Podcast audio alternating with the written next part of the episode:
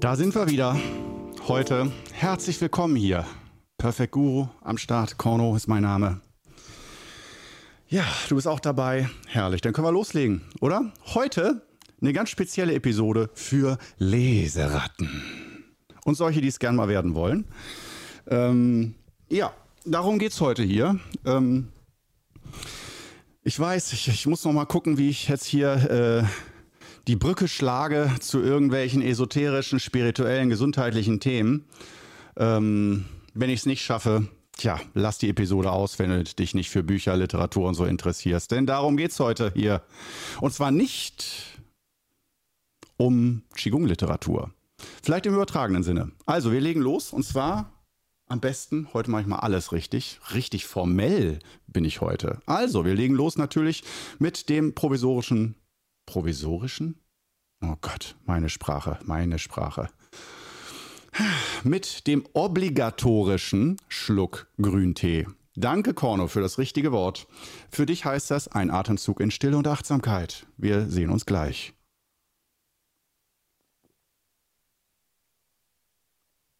Mmh. Mmh. Hervorragend. Ich, bin, ich schwebe schon wieder auf Wolke 7. Gib mir Grüntee und du siehst mich strahlen. Ja, und gute Pasta. Gute original italienische Pasta. Ey.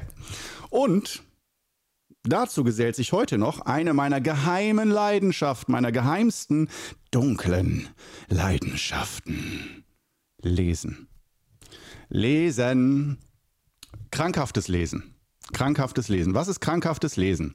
Den Begriff habe ich entwickelt, eben gerade, just in diesem Moment, weil ich bin ein krankhafter Leser. Hier, das ist mein Lesegerät Kindle. Ich weiß, allein darüber könnte man schon die ganze Folge machen, ob äh, Kindle-Lesegeräte oder echte Bücher. Ähm, ich bin auf jeden Fall Team äh, elektronische Kindle-Bücher, aber mit möglichst äh, guten Gefühl, also guten Lesegefühl. Nicht jetzt hier, was wir auch haben, ein Tablet. Ähm, ähm, sondern eben genau dieses Papierlesegefühl und nicht das, ein Bildschirm leuchtet mich an, wie bei einem Tablet oder beim Handy. Das heißt, ein Buch auf dem Handy oder auf dem Tablet zu lesen, kann ich mir nicht vorstellen. Äh, Habe ich schon gemacht, aber uh, war nicht so geil. Aber auf dem Kindle ein Buch zu lesen, finde ich, ja, also ich kann es kurz sagen, es hat für mich so viele Nachteile, wie viele Bücher man da drauf packen kann, vom Haltegefühl her und allem drum und dran. Und dieses, ich brauche aber ein Buch, was ich in Händen halte und umblättere und so. Allein ich lese auch oft, wenn es dunkel ist oder wenn es nicht mehr so hell ist und dass man dann die Hintergrundbeleuchtung anmachen kann und nicht eine Leselampe braucht und dann schmerzende Augen kriegt und so. Also es ist viel augenschonender. Ich könnte lange drüber sprechen und mit dem Akku, dass der halt auch tagelang hält oder beziehungsweise bei Extremlesen hält der auch dann nur ein, zwei Tage Tage. Der sollte eigentlich monatelang halten. Aber wenn man den ganzen Tag wirklich den ganzen Tag liest, und ich bin ja leider so ein extremer Typ, der seine inneren extremen Wesensanteile kanalisieren muss und das in möglichst gesundheitsschonende äh, Tätigkeiten. Und Lesen ist jetzt auch nicht besonders gesundheitsschonend, aber es gibt Schlimmeres, weil man ja die ganze Zeit sich nicht bewegt und äh, die ganze Zeit nur sitzt und liest. Ähm, und von daher ist Sitzen körperlich für die Körperhaltung und so. Vor allen Dingen, ich sitze dann auch nicht auf einem Holzstuhl mit geradem Rücken und lese so gerade ins Buch hinein, sondern ich fleht's mich natürlich völlig schlimm auf dem Sofa, dass äh, da wirklich äh, auf Dauer ein Rundrücken entstehen würde und so weiter. Also ganz übel. Die übelste unterste Nummer. Wenn, sowas darf eigentlich nicht Qigong-Lehrer sein. Herzlich willkommen in meiner Welt. Äh, ja, also deswegen, ich sage ja auch krankhafte Leseratte. Ähm, die Sache ist die, ich war lange äh, druff, äh, extrem lesen, äh, schon von Kindheit an. Äh, es fing einfach an ähm, mit, äh, mein Vater gibt mir für zwei Büchereien ähm, ein Konto, wo ich immer hingehen kann in die Bücherei und sagen, äh, nicht in die Bücherei, in Buchhandel zu zwei Buchhändlern und sagen kann, hier, das, das, das Buch aufs Konto bitte. Alles wird bezahlt. Ich muss auch nie fragen, ob ich das Buch haben darf. Einfach Bücher unendlich. Das war, würde ich mal sagen, von allen Erziehungsmethoden von meinem Vater so wirklich das absolute Optimum. Also da hat er wirklich, da, da hat er gesagt, okay, dass seine Kinder sollen das kriegen. Anderes vielleicht nicht, aber dass sie unendlich lesen dürfen und sich bilden dürfen, ja. Und nicht zu sagen, oh, du hast diesen Monat aber schon fünf Bücher gekauft. Nee, wenn du 50 Bücher lesen willst, dann kauf dir 50 Bücher. Wird alles gezahlt, ohne Frage geil, oder? Also das, da muss ich schon äh, für meinen Vater in die Bresche springen und sagen, das hat er wirklich gut gemacht. Also da war ich büchermäßig wirklich verwöhnt, eine verwöhnte Göre. Und ähm, ja, habe das auch genutzt. Also habe auch dann ultra viel gelesen und ähm, war äh, zu meiner Jugend hin dann auch wirklich zum Teil introvertierte Leseratte. Und das heißt nicht jeden Tag mal, was, was bedeutet in, äh, introvertierte Leseratte? Das bedeutet eben nicht mal fünf Minuten vorm Schlafengehen noch ein, zwei Seiten müde lesen und nach drei bis sechs Monaten hat man ein Buch vielleicht durch sondern äh, das heißt, dass du normalerweise jedes Buch innerhalb von einem Tag liest. Alleine wenn du ein Buch schon in einen zweiten Tag mit reinnimmst, ist das schon außergewöhnlich. Manche sind natürlich so dick, wenn das Buch jetzt 600 bis 1000 Seiten hat oder so, ist klar, dass man dann ein paar Tage dran liest, aber eigentlich ein Buch pro Tag ist schon so, naja, ich habe halt Bücher gesoffen, sagen wir mal so, und nicht ein Buch getrunken oder genippt. Und ähm, das hat alles seine Vor- und Nachteile, ähm, aber ähm, der Nachteil war, äh, irgendwann habe ich keine Bücher mehr gefunden, die mir gefallen haben. es, war, es war irgendwie alles schon äh, so alle Thematiken gelesen und ich fand ich, ich habe irgend, irgendwann die Freude am Lesen verloren, weil ich einfach keine Bücher mehr gefunden habe, die äh, mich so reingezogen haben in die Geschichte. Das, äh, und wenn du einfach in deiner Lesekarriere zu viele Bücher hattest, die dir dieses Gefühl vermittelt haben, und dann merkst du auf einmal, okay, äh, ich müsste jetzt, früher hat das jedes dritte Buch geschafft oder so, und heute müsste ich 100, 200 Bücher lesen oder zumindest die Leseproben mir durchlesen auf dem Kindle und vielleicht eins davon, vielleicht, und aber wahrscheinlich auch nicht so intensiv wie früher die Bücher. Und ähm, ja, woran das genau liegt, ist jetzt auch erstmal, glaube ich, gar nicht so wichtig.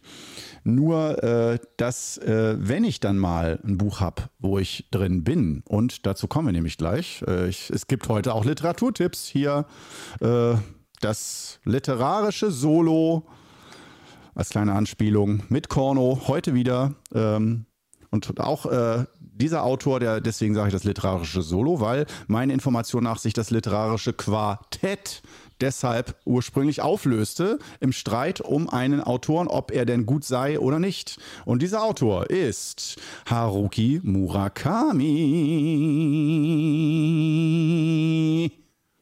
Haruki Murakami, ein japanischer Autor. Äh, und ich glaube, sein berühmtestes Buch heißt äh, ICO 84, was auch groß besprochen wurde, damals im literarischen Quartett. Und äh, ich meine, da haben sich die Meinungen so, äh, korrigier mich bitte, ich bin jetzt auch so faul, das nochmal bei Wikipedia nachzugucken. Ähm, aber ich meine, dass sie sich deshalb aufgelöst haben, weil sie, äh, die einen sagten, das ist die größte Literatur, die es eigentlich so gegeben hat oder gehört zur ganz großen Weltliteratur dazu. Und die anderen sagten, nee, das ist einfach nicht gut geschrieben. Das ist einfach nicht gut. Ich glaube, ich kann ein bisschen verstehen, was sie damit meinen, beide Seiten. Ich bin auf jeden Fall Team Haruki, muss ich sagen. ich äh, bin ein großer Fan von Haruki Murakami. Er ist ein, einer der ganz, ganz wenigen Autoren, die es geschafft haben, mich mit, meiner, mit, mit meinem Le Lesehorizont ähm, überhaupt noch mal wieder in eine Geschichte reinzuziehen, dass ich wirklich wissen will, wie es weitergeht und wirklich die Figuren dass der, der Geist sich wieder öffnet, den Figuren Leben einzuhauchen und ich nicht einfach nur irgendeine Geschichte runterlese, sondern ich merke da, das macht was mit mir. Das ist was anderes als ein Film gucken. Und nicht nur, ich gucke, ich lese einen Film, sondern nee, da wird wirklich weil er auch ganz viel mit magischem Realismus arbeitet, also mit übernatürlichen Dingen, aber in, ich will nicht sagen sparsamer Form, sonst würde es mir nicht gefallen, wenn es äh, nur um irgendwelche fliegenden Engel gehen würden oder sonst irgendwas oder Superkräfte. Da bin ich raus, das will ich mir auch nicht vorstellen. Mag ich auch als Film nicht. Äh, sondern es muss schon den Anschein haben und das Gefühl von absoluter Realität, aber das in das, magischer Realismus, aber dass in dieser Realität fast schon als Selbstverständlichkeit ähm, Dinge geschehen, die übernatürlich sind. Ähm, aber ich sag mal nicht zu krass. Die sind oft sehr, sehr krass, aber ähm, es ist halt nicht so ein Superheldenfilm oder Superheldenbuch oder so oder einfach nur Fantasy Das ist halt der Unterschied aus meiner Sicht zwischen Fantasy und magischem Realismus, dass da im Regelfall nicht eine komplette Welt erschaffen wird, in der völlig andere Regeln herrschen und äh, Magie und so weiter, sondern dass normal in einer stinknormalen Welt dann vielleicht ein Schamane da ist, der wirklich krasse Dinge macht und so, über die gesprochen wird. Und äh, wo auch manchmal die Figuren daran zweifeln, ist das echt oder nicht, diese, diese Magie oder dieses Unnatürliche, Übernatürliche. Naja, Haruki Murakami, der setzt das auf jeden Fall öfter des Öfteren mal ein bei seinen Büchern. Im Moment bin ich gerade bei äh, Die Ermordung des Kommendatore. Teil 2. Es gibt zwei Teile. Und davor habe ich halt, wie gesagt, IQ 84 äh, gelesen und habe davor vor 10, 11, 12, 13 Jahren vielleicht auch schon mal ein, zwei Werke von ihm gelesen, die mich begeistert haben. Damals ähm, Gefährliche Geliebte, glaube ich, war das erste, was ich von ihm gelesen habe. Meine ich. Und äh, das hat mich damals schon ziemlich gerissen. Das war da auch eins dieser Bücher, die mich wirklich so reingezogen haben in die Geschichte. Sehr gut erzählt oder zumindest so, dass ich es gut fand zu der Zeit. Und ähm, jetzt, wie gesagt, auch wieder äh, Haruki Murakami. Ähm, das Problem, wie ich eben schon sagte, ist nur beim Lesen, ich kann nicht ein Buch eben mal jeden Tag neben meiner Tätigkeit drei Minuten lesen. Ich brauche Raum. Ich muss den, ich brauche eine riesige weiße Lebenswein, äh, Lebensleinwand von mindestens einer Woche. Ein Zeitraum von, würde ich sagen, mindestens einer Woche.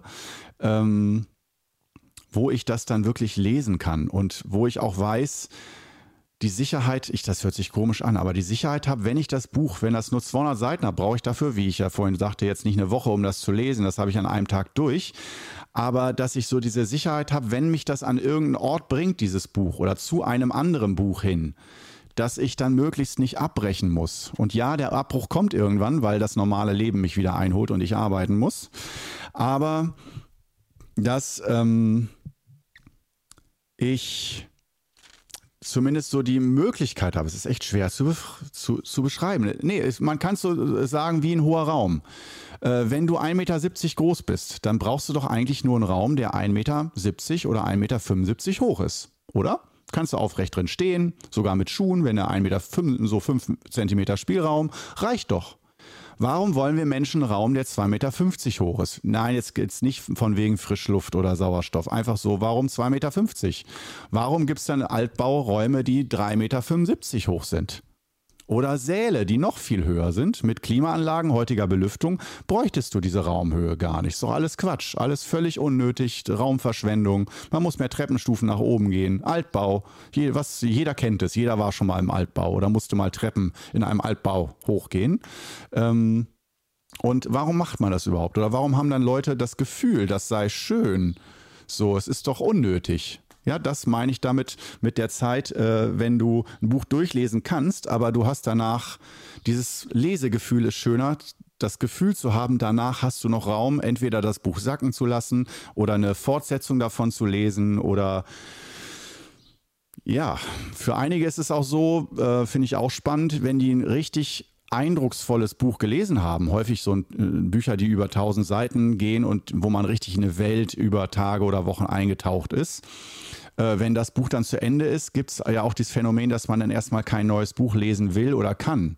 Oder wenn du danach im Urlaub bist und äh, du bist im Urlaub und willst danach sofort ein neues Buch beginnen, dass du merkst, die Figuren des alten Buches und dieses Gefühl, die Atmosphäre, die hängen noch nach im neuen Buch. Du kommst nicht richtig rein ins neue Buch.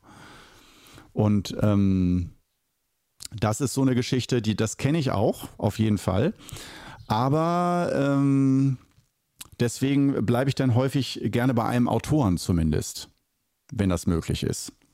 Und das ist meistens möglich. Und bei Haruki Murakami, wie gesagt, auch, da habe ich jetzt im letzten äh, Ägypten-Urlaub äh, das Buch Die Ermordung des Kommendatore angefangen und äh, auch, ich glaube, sogar auch durchgelesen. Ja, meine ich. Und jetzt halt bin ich beim zweiten. Und äh, da war das genau das Gleiche, dass ich nach dem ersten dachte, wow, hammergeil, ähm, ich kann jetzt noch das zweite Buch lesen. Nur, genau, ich habe das zweite Buch dann auch noch in Ägypten angefangen, letzter, also am Abreisetag. Ich konnte es nicht mehr ganz durchlesen. Ähm, und äh, warte mal, jetzt muss ich mal eben hier doch die Technik unterbrechen. Ich mache jetzt ja mal hier einen richtigen Trash-Podcast. ähm, weil ich gerade sehe, dass hier die äh, Batterie von meinem ähm, die Batterie von meiner Kamera leer ist. Pass mal auf, jetzt machen wir das mal richtig trashig. Du wirst jetzt still hören oder mich nur im Hintergrund. Pass mal auf, wie sich das anhört. So richtig trashig. Da sollte man auf Pause drücken. Ich spreche mal ein bisschen lauter, dass man das vielleicht noch hört, was ich sage. vielleicht schaffe ich es ja noch rechtzeitig hier die Stromzufuhr wieder. Ja, geschafft. Ja, geschafft. Wunderbar. Ich hoffe, er nimmt auch noch auf in der Zeit. So. Wow. Ich hoffe, dich hat es nicht zu sehr angepisst jetzt. Ja, wie gesagt, äh, ich dachte, was blinkt denn da immer rot da hinten? Nerv mich nicht, Kamera. Aber sie hat nicht genervt. Sie wollte nur ganz sanft und liebevoll mich darauf hinweisen, dass der Akku gleich leer ist. Obwohl ich dachte, ich hätte es an Strom angeschlossen. Siehste, und da will ich übers Lesen sprechen. Und genau das, genau dieses Prinzip, diese Unterbrechung eben, dieses Podcasts hier, die habe ich erlebt bei meinem geliebten Haruki Murakami Roman.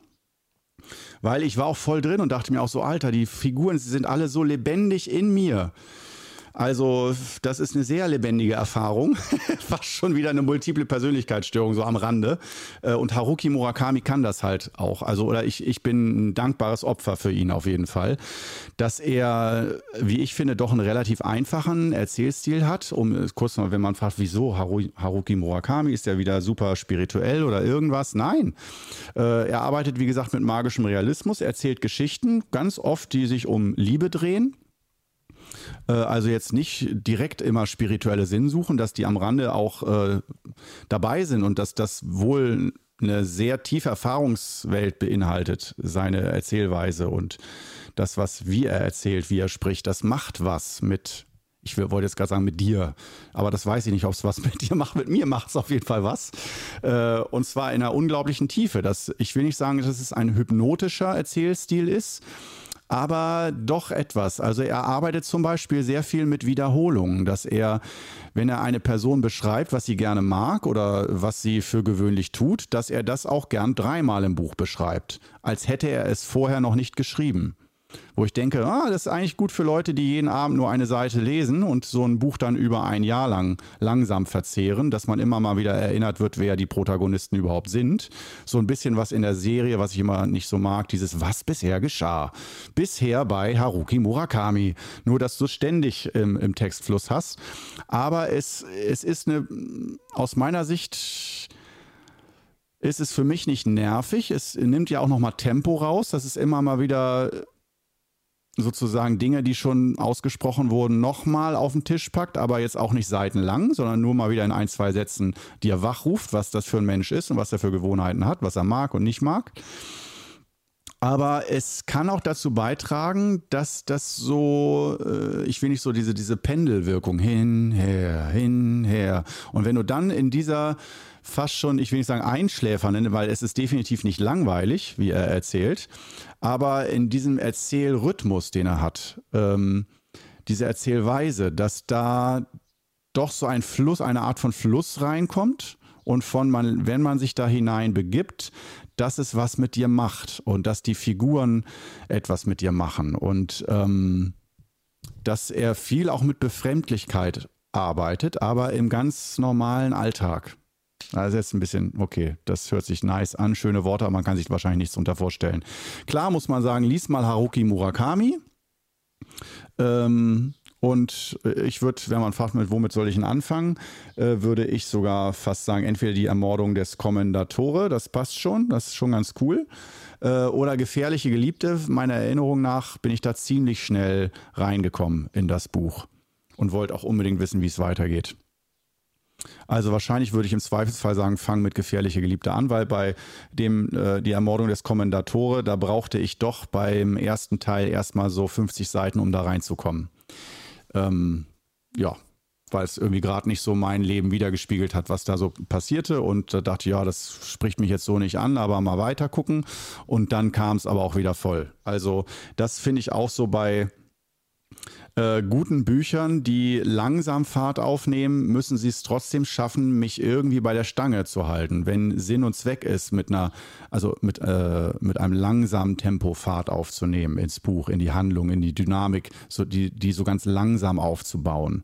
Das mag ich eigentlich gar nicht. Ich mag es schon und ich mag es auch nicht so, dass man erstmal so sagt, ich lag am Boden, war gefesselt und über mir war die, der Zeitschalter in drei Sekunden explodiert die Bombe und dann erstmal Punkt und dann drunter drei Wochen zuvor. Und dass man erstmal weiß, okay, es wird krass, aber jetzt soll es erstmal die nächsten 100 Seiten langweilig sein, bevor man wieder zu dieser krassen Situation zurückkehrt. Sowas, was auch oft in Filmen und Serien gemacht wird. So erstmal einen Hook am Anfang setzen und dann tief Luft holen. Das mag ich eigentlich nicht. Ich mag es am liebsten, äh, wenn es direkt, wenn direkt eine Dringlichkeit erzeugt wird vom ersten Satz an. Und ähm, das heißt für mich schon, ist, ich, ich will von Anfang an reingezogen werden und nicht einfach billig manipuliert werden mit irgendeinem Billo-Hook oder äh, dieses, äh, wie hieß sie da, mal Elizabeth George, glaube ich. Ja, Elizabeth George, die hat, glaube ich, Krimis geschrieben, so die ultra dick sind und die äh, oft gern mal beginnen, dass erstmal 100 bis 150 Seiten englische Rosengärten beschrieben werden und wie ein Haus aufgebaut wird. Und äh, also eigentlich eine sehr, wie nennt man das in der Literatur? Ich habe studiert, verdammt, äh, Klassizismus oder so. Kann das sein, ungefähr? So, also sehr komponiert und dass dann auch die Räume, wie sie sind, dann auch was später mit der Dynamik in der Geschichte zu tun haben. Das heißt, alles hängt mit allem zusammen, aber von außen, mit, man kann es sehr gut im Deutschunterricht analysieren, sagen wir es mal so. Wenn ein Raum beschrieben wird, dann lässt sich anhand der Raumbeschreibung schon davon ausgehen, dass, dass, äh, dies, dass dahinter ein Prinzip steckt, was auch für zwischenmenschliche Beziehungen oder für den ganzen Handlungsstrang im Buch irgendwie wichtig ist, von Bedeutung oder sogar deckungsgleich ist. Analogien, äh, so etwas. Und ähm, da war ich nie so Fan von. Ähm, weil da dachte ich mir, nee, ich bin der Show-Don't-Tell-Typ äh, und äh, beharre darauf, dass selbst wenn man nicht stundenlange Landschaften oder ähm, irgendwelche anderen Dinge beschreibt, dass man trotzdem, wenn man dem Leser mehr Raum gibt, sich das selbst vorzustellen, dass man trotzdem eine emotionale, spirituelle Tiefe erzeugen kann und eine Dynamik, die alles andere als oberflächlich ist und dass man dazu nicht besonders viele Worte braucht, um so eine Tiefe zu erzeugen. Und das ist für mich die hohe Kunst. Deswegen war ich auch so ein unglaublicher Fan von Friedrich Nietzsche als Philosophen und als Autor, auch weil er so viel mit Aphorismen gearbeitet hat und äh, Schopenhauer ebenfalls. Deswegen bin ich so ein Fan geworden, weil die gesagt haben, wenn ich wirklich eine wichtige Erkenntnis habe und ich schaffe es nicht, die in zwei, drei Sätze zu packen, dann ist das, dann stelle ich mir selbst ein Armutszeugnis aus. Dann kann es nicht so eine tolle Erkenntnis gewesen sein, wenn ich anfange, mich zu rechtfertigen und zu erklären. Das muss auf den Punkt genau wie so eine Erleuchtung sein, wie ein Bild, was ich gebe. Das ist eigentlich schon wie ein bisschen das Kalligrafieprinzip, dass du ein Symbol malst und das ist es.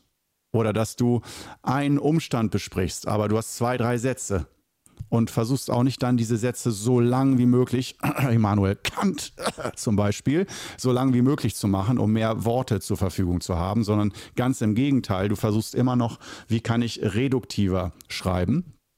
Und genau das habe ich dann nämlich, oh Gott, jetzt verrate ich auch noch weitere Geheimnisse von mir. Ich bin ja auch Autor, ich schreibe auch Bücher. Und äh, ich habe schon lange kein Buch mehr geschrieben. Ich würde auch sehr gerne mal wieder einen Roman schreiben, aber diese Lebensphase ist, die ich jetzt habe, ist ganz klar auf Hauptaugenmerk Qigong Club und Aufbau und dafür Medien produzieren und dafür brauche ich meine gesamte kreative Kraft und sogar noch mehr. Da bleibt wirklich kein einziger Tropfen mehr übrig. Ähm, da merke ich wirklich, ich habe in mir ein Reservoir von sehr viel kreativer Kraft.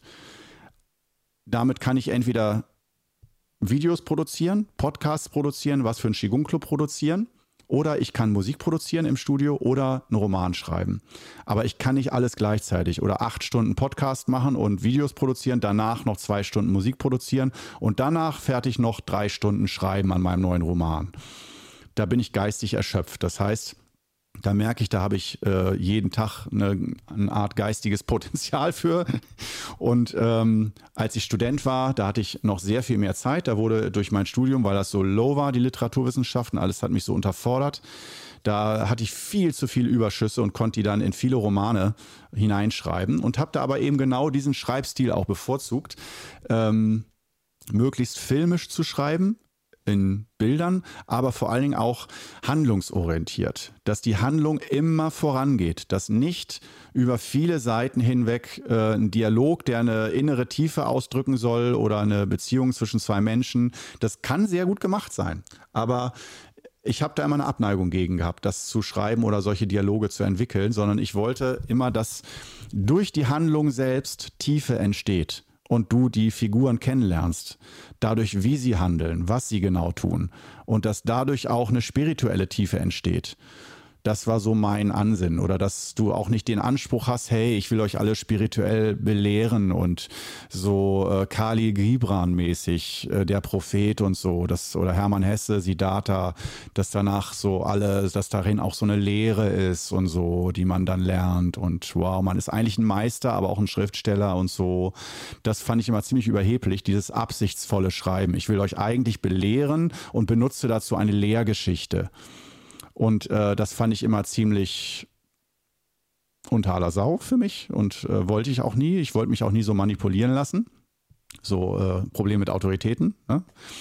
Und von daher habe ich selbst als Autor von mir auch immer verlangt, schreib einfach eine Geschichte, die spannend zum Lesen ist und nicht vorhersehbar.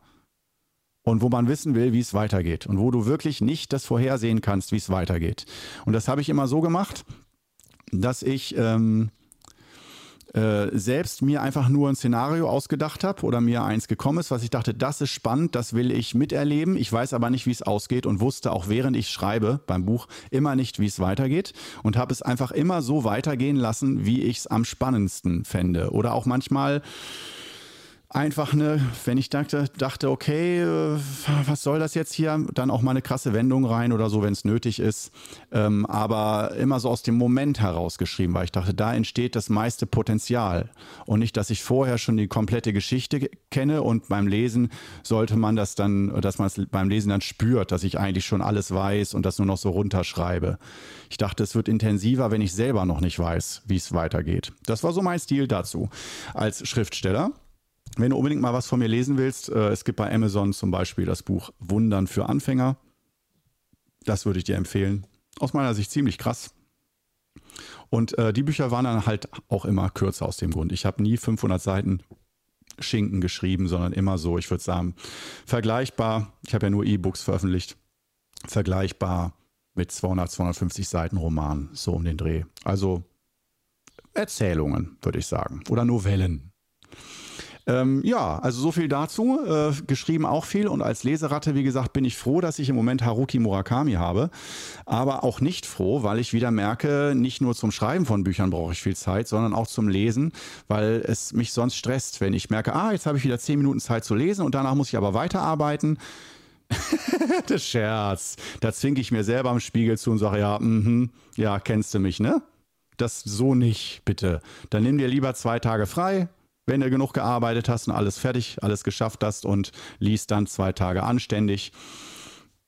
Und ähm, ja, genau in diesem, äh, bei dieser Frage bin ich nämlich jetzt gerade. Das Buch habe ich noch nicht fertig und äh, dachte mir, na, einfach bis zum nächsten Urlaub warten, dann hast du wieder Zeit, einfach nochmal ein, zwei Monate. Aber ich dachte mir, nein, die Geschichte ist gerade so gut. Ich habe so das Bedürfnis, das jetzt zu lesen und in diese Welt einzusteigen. Ah, ja, aber Jetzt ist gerade hier Produktionszeit, schöne Zeit und es gehen wir es mal offen zu. Es macht auch schon mega Spaß. Ich meine, hallo, ich kann hier auf dem Sofa sitzen und einen vom Leder labern. Das ist schon, also ja, das werde ich auch nicht für immer machen, aber es ist eine wunderbare Tätigkeit, äh, mit meinem losen Mundwerk äh, auch noch damit arbeiten zu können. Das ist Hammer. Und auch jemand, der mir dazuhört. Ich meine, wenn du diese Worte hörst, heißt das, du hast diese Episode bis zum Schluss verfolgt. Sei es, du bist selber Leseratte oder einfach nur interessiert daran, wie ich als Qigong-Lehrer so ticke oder äh, was ich so in meiner Freizeit mache und Lesen äh, eines guten Buchs gehört auf jeden Fall dazu. Aber wie gesagt, es wurde, das ist das Problem mit den Jahren, immer schwieriger, überhaupt Autoren zu finden, die es schaffen, mich mit, meiner, mit meinem Lesehorizont ähm, da noch zu begeistern oder reinzuziehen. Ja, ich würde mal sagen, ganz locker, flockig, frisch haben wir die Episode für heute. Die Leseratten-Episode. Durchgaloppiert. Ich hoffe, dir hat es einigermaßen Spaß gemacht, so ein bisschen mitzugehen mit Literatur und ähm, meinen Literaturerfahrungen, meinen persönlichen. Schreib gerne auch unten rein, wenn du Kommentarfunktion hast äh, auf dem Portal deiner Wahl, auf dem du es hörst oder siehst. Schreib gerne unten rein, was bei dir so geht mit Literatur, Buchtipps. Äh, wenn du gute Buchtipps hast, schreib sie mir, dann kann ich gerne mal mir eine Leseprobe runterladen. Äh, und Haruki Murakami, probier den mal aus. Geil. Bis dann. Ciao.